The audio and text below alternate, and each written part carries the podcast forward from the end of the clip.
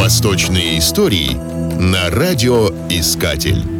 Самым знаменитым визирем конца X столетия, расцвета Арабского Востока, стал визирь из города Рей Ибн Аббад, которого прозвали Ас-Сахиб, господин. Начав с сельского учителя, он достиг поистине царского величия. Его юный повелитель, халиф, для которого он содержал в образцовом порядке империю, подчинялся ему решительно во всем и оказывал неимоверный почет. Более того, когда визирь Ас-Сахиб умер, в стране был объявлен всеобщий траур как по властителю. Этот визирь был одержим страстью к литературе, состоял в переписке со всеми известными поэтами и хронистами Багдада и Сирии. Только каталог его библиотеки составлял 10 томов, а одних богословских книг у него было 400 верблюжьих вьюков свитков. Интересовали его также техника, медицина, астрономия, логика и математика.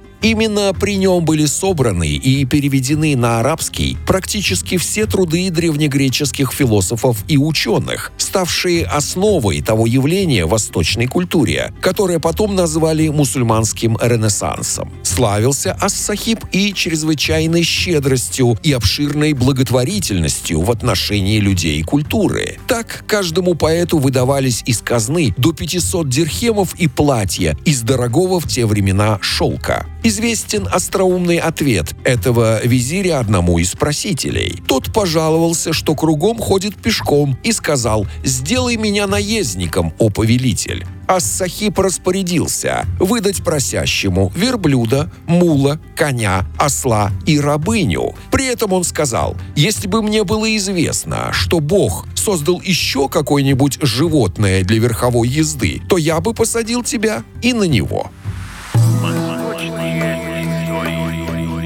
Восточные истории на радиоискатель.